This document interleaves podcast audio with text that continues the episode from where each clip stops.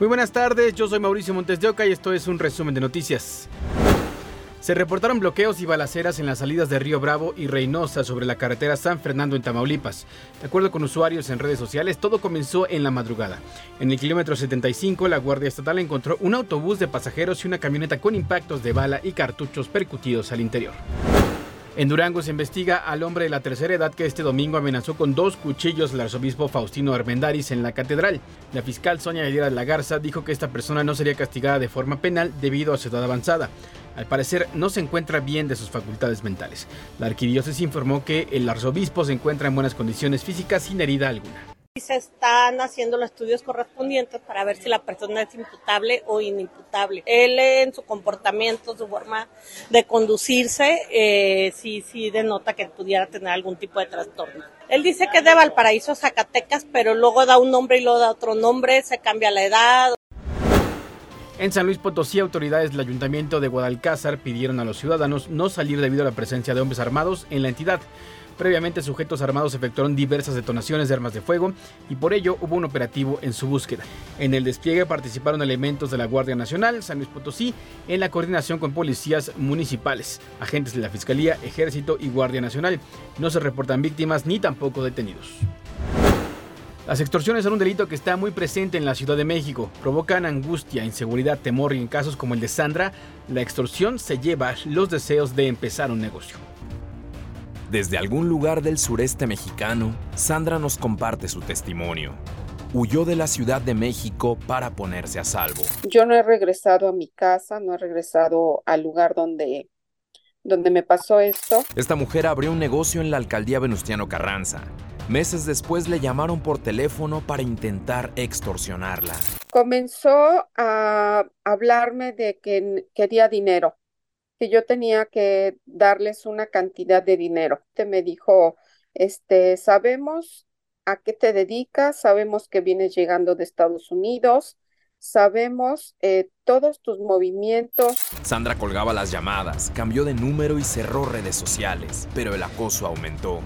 A su casa enviaron sobres con amenazas que un día se materializaron. Había un tipo en una motocicleta, este, a tres casas de mi casa esperándome. Saqué todas mis cosas lo más que pude y me fui a, a casa de mi hermana. De acuerdo con el Secretariado Ejecutivo del Sistema Nacional de Seguridad Pública, la extorsión a comerciantes es una constante en la Ciudad de México. De enero a abril de 2023, el delito aumentó casi 50% con relación al mismo periodo de 2022. Vamos al alza y que impacta definitivamente en el eh, bolsillo de todos los mexicanos porque se trata de un delito financiero. Y a la fiscalía abrir una carpeta de investigación este, ante estos hechos. Y bueno, pues como pasa, la verdad es que pasó el tiempo, yo seguí huyendo, escapando, escondiéndome. Ante las amenazas, Sandra se fue de la ciudad. Atrás dejó todo su patrimonio, que se resignó a perder. Sí, mi negocio lo tuve que cerrar. Este, yo atendía a clientes por citas, entonces tuve que cerrarlo, tuve que sacar todo lo más que pude. Hay un problema en cuanto a la infraestructura que tiene actualmente la autoridad para combatir este delito. Como se realiza mayormente por medios tecnológicos, no tiene en este momento la Procuraduría elementos para combatirlo. Iztapalapa, Cuauhtémoc y Gustavo Amadero concentran el 50% del total de reportes sobre extorsión, un delito que también daña severamente la integridad emocional de las víctimas. Ya no quiero volver a poner un negocio, ya no quiero eh, intentarlo nuevamente. Para ADN 40, Óscar Hernández Bonilla, Fuerza Informativa Azteca. 95 de cada 100 homicidios violentos ocurridos en México están relacionados con la disputa entre los cárteles Jalisco Nueva Generación y de Sinaloa por el control de rutas y mercados de la droga como el fentanilo. Según el último informe de la organización civil Índice de Paz en México, más de 250 mil personas han muerto a consecuencia del crimen organizado. Agregaron que en 2015 se registraron 8 mil homicidios, mientras que en 2022 22 mil. Y los estados con más bajo índice de paz son Baja California, Zacatecas, Colima, Guanajuato, Morelos y Colima. Y en lo que toca a los feminicidios, se incrementaron de 427 víctimas reportadas en 2015 a 968 en 2022. En los últimos días, el volcán Popocatépetl ha registrado intensa actividad acompañada de emisiones, fumarolas y minutos de tremor. De acuerdo con el Centro Nacional de Prevención de Desastres, CENAPRED, el semáforo de alerta se encuentra en amarillo fase 3 y recomienda a la población usar cubrebocas y proteger los ojos sobre la ceniza, pide colocar en bolsas y no tirarla al desagüe. El domingo rescataron a un alpinista varado en el Paso de Cortés. Pretendía escalar el volcán. La zona es considerada peligrosa en este momento, pero el alpinista ignoró la advertencia. Equipos de protección civil estatal del ejército, la Guardia Nacional y policías realizaron la operación de salvamento. El alpinista quedó a disposición de las autoridades. Aún no se determina si recibirá alguna sanción. Por lo anterior y para evitar que más curiosos lleguen al paraje de Cortés, más de 100 policías llevan a cabo retenes y patrullajes. Además, revisan las rutas de evacuación, la señalética y la instalación de refugios. Especialistas dieron algunas recomendaciones para quitar las cenizas del volcán Popocatépetl de los automóviles. Los automovilistas han tenido que lidiar constantemente con la ceniza en sus autos, lo cual es muy incómodo, les quita mucho tiempo y les sale muy caro estar lavándolo constantemente. Lo lavo y al ratito ya está cayendo otra vez. Ay, no sé, una, una, unas dos veces al día. Echarle agua y no, no echarle este, el trapo directamente porque lo puede rayar. Pues es incómodo porque le dedicamos tiempo a trabajar o le dedicamos el tiempo a estar lavando el auto.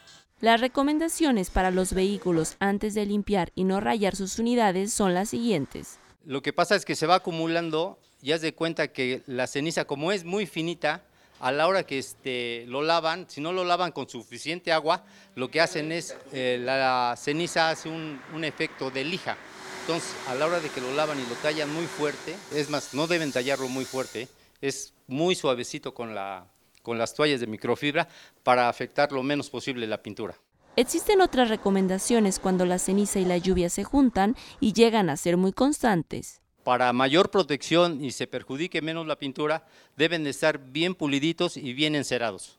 Este experto en autos menciona que un pulido y encerado llega a costearse entre los 3 mil y 5 mil pesos. Esto puede ayudar a que no se adhiera tanto la ceniza en su unidad. Recordemos que la ceniza es un material corrosivo que puede llegar a afectar la pintura de manera considerable y es mejor tomar las recomendaciones de los expertos para que no se convierta en un gasto mayor para sus autos, como tener que pintarlo o cambiar los vidrios o parabrisas rayados. Con imágenes de Juan Carlos Cortés, Palmira Ruiz, Fuerza Informativa Azteca.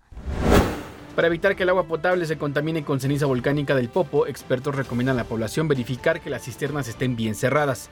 Otra de las medidas es revisar que los tinacos tengan tapas fijas. Algunas personas han optado por colocar trapos y jergas en contenedores de agua para que las partículas de roca no contaminen el líquido. Pues tener todo tapado para que no, no infecte o no le caiga ceniza al agua y no se contamine. ¿Cómo tapa con trapos? Eh, pues está tapada la cisterna, pero pues igual no estarla abriendo para que igual no corra el riesgo de que entre la ceniza. La Profeco reportó que atendía a 204 pasajeros en los aeropuertos internacionales de la Ciudad de México y Felipe Ángeles, esto después de las cancelaciones o demoras de vuelos en los últimos días por diversas causas. El organismo reveló que hasta ayer lunes se notificaron 47 vuelos cancelados y 49 con demora, lo que representa más de 13.000 usuarios afectados. Destacó que en algunas aerolíneas los retrasos están relacionados con problemas con sus tripulaciones y no con la caída de ceniza del Popocatépetl. Hasta aquí las noticias al momento en este podcast informativo de ADN 40. Yo soy Mauricio Montes de Oca y nos escuchamos en ADN 40 Radio.